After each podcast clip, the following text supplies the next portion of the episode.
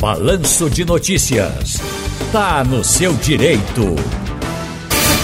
Pois é, tá no seu direito. Hoje com o doutor Ney Araújo, advogado trabalhista, previdenciário também. Doutor Ney, boa tarde para o senhor. Boa tarde, Tiago Raposo. Boa tarde para todos os ouvintes da nossa Rádio Jornal. Vamos trabalhar?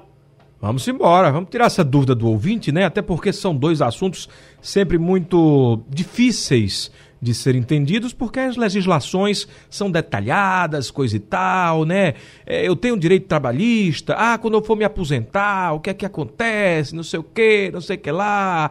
Né? Eu já vou perguntar o seguinte, doutor, uma dúvida que eu recebi aqui de um ouvinte, olha, é sobre mais aposentadoria, aqui é sobre aposentadoria.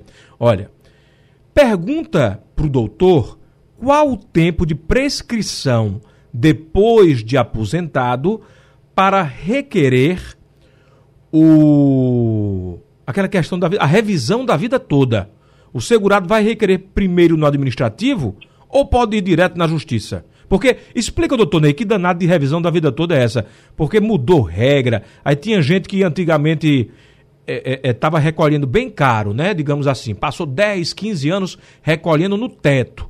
Aí daqui a pouco passou por uma fase de maior dificuldade, começou a recolher menos. Quando foi se aposentar, fizeram uma média ali só da parte menor e se aposentou ganhando pouco. Como é que faz isso aí? Pois é, Tiago.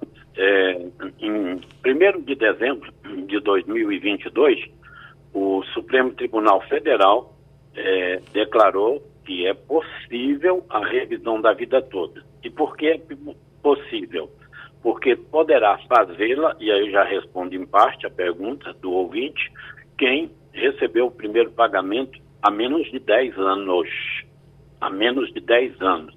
Isso chama-se decadente. Ou seja, se você vai entrar com a revisão da vida toda hoje, se for possível para você, você vai poder pedir a correção do valor que você recebe mensalmente e poderá cobrar também os últimos cinco anos. Os outros anos estão prescritos. Eu, a revisão da vida toda, ela é possível para quem teve as maiores contribuições antes de julho de 1994, porque uma lei editada em 1999 eh, determinou que as aposentadorias passassem a ser concedidas, levando-se em consideração as contribuições a partir de julho de 94, que foi quando da criação do real. E, portanto, aquelas pessoas que têm contribuições maiores antes de julho de 1994 restaram prejudicadas. É por isso que, para a pessoa ingressar com essa revisão, ele não vai passar pelo INSS, ele vai direto para a Justiça. E mas é preciso que um advogado previdenciarista faça os cálculos para saber se a aposentadoria dele pode aumentar a 50 reais por mês, um mil reais, dois mil, seis mil reais por mês, ou se pedir essa revisão, haverá uma diminuição e não um acréscimo. Então, é absolutamente necessário que o advogado faça antes esses cálculos para saber se há possibilidade de pedir essa revisão. Aí vai cobrar justamente que seja atualizado, é, efeito o valor mensal e cobrar os, os últimos cinco anos de atrasados. Tiago. É, então quer dizer, a resposta direta mesmo aqui é justiça. Justiça. Nada administrativo. O INSS não é muito bonzinho não, né, doutor Ney? É, o INSS, olha, eu estou aqui com, com, com, com um dado, por exemplo, que é todos os meses, todos os meses, você tem um pagamento daqueles processos que foram encerrados. O INSS não concedeu por algum motivo e ou concedeu errado, então você vai à justiça buscar. Então, por exemplo, esse mês está sendo liberado um bilhão, eu não disse milhão, eu disse bilhão, um bilhão, 370 milhões, justamente para pagamento de processos que encerraram. E aí pode ser até se espantar. Poxa, mas isso tudo, isso não foi só esse mês, não. Isso é, é os 12 meses do ano você tem. Aqui, por exemplo, na quinta região, que hoje nós temos seis regiões né, de tribunais regionais federais. Aqui na nossa quinta região, que é a sede aqui em Recife, tá, está liberado 173 milhões desse total para pagamento de 14.413 beneficiários que conseguiram vitória na justiça. É, tá, doutor Ney, entendi isso aí, né? O, o INSS não quer muita conversa, né? Não existe ali muita saída administrativa e a solução é buscar um advogado especializado para que uma ação seja de fato aberta na, né, judicialmente. Agora vamos ouvir aqui. Se você me, me permitir, Tiago, Sim? É, o certo mesmo é você fazer a chamada aposentadoria planejada. Então, não vá procurar um advogado previdenciarista somente quando você achar que já pode se aposentar. Não, procure 10 anos, 20 anos antes. Por quê? Vai evitar que você faça contribuições erradas. Vai evitar que você, na hora que chegar para se aposentar, não tenha ali um vínculo, não tenha todas as suas contribuições. Então, há muitas coisas a serem corrigidas e serem planejadas para que você saia com a melhor aposentadoria, com o maior valor possível. Exatamente, pois é. Vamos, vamos tirar uma dúvida do ouvinte aqui, né?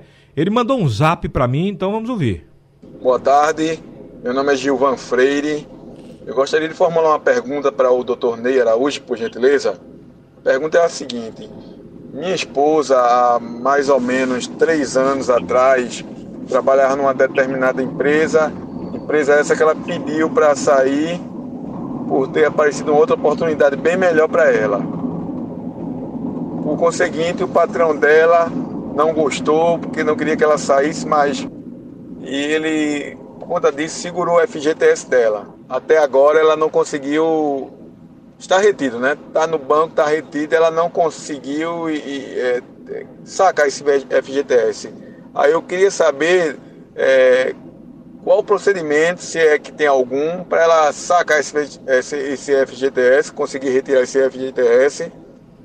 E, e, enfim, a pergunta se resume nisso. Tá, eu, eu entendi mais ou menos, né? Doutor Neia, que é o especialista.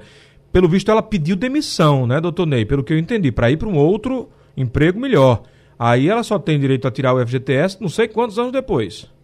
É, correto. Não tem nada a ver com o patrão dela. Não, não tem nada a ver, porque não é o patrão que segura. Se o patrão demite, sem justa causa, ele tem que fornecer a, as guias né, da rescisão eh, para que ela então possa fazer a movimentação desse, do, do FGTS, possa receber seguro-desemprego, se for o caso.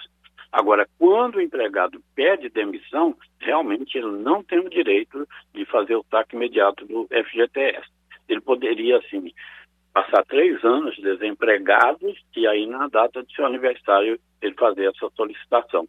Ela, graças a Deus, não é, passou de um emprego para um emprego melhor, não é, segundo ele está informando. Portanto, esse FGTS só vai ser poder ser movimentado no caso de aquisição de casa própria, no caso de uma doença gravíssima, são algumas hipóteses que esse FGTS poderá ser movimentado. Ou, se ela se aposentar, ela poderá também fazer o saque desse FGTS. Para ficar claro né, para o nosso ouvinte, quem está segurando o FGTS da tua esposa não é o ex-patrão dela, é o governo, que é a lei, né, doutor Ney? O dinheiro fica lá para investimento em habitação, não é isso? Financiamento de casa própria, coisa e tal. Casa Popular. É, é, FGTS foi criado lá em 1966, né? então são, vão aí 34, com mais 23, 57 anos, aqui ele foi criado com um objetivo, justamente do saneamento e de construção de casas próprias. Resumindo, o governo tem acesso ao teu dinheiro, entendeu? Teu dinheiro tá lá, o governo tá usando. Tu só vai ver o teu dinheiro quando você for demitido ou né, alguns anos depois da demissão, ou nessas situações especiais, né, mais delicadas de doenças, né? Se ela for demitida desse emprego que ela está atualmente, se ela for demitida sem justa causa, ela poderá sacar o FGTS, mas só desse emprego.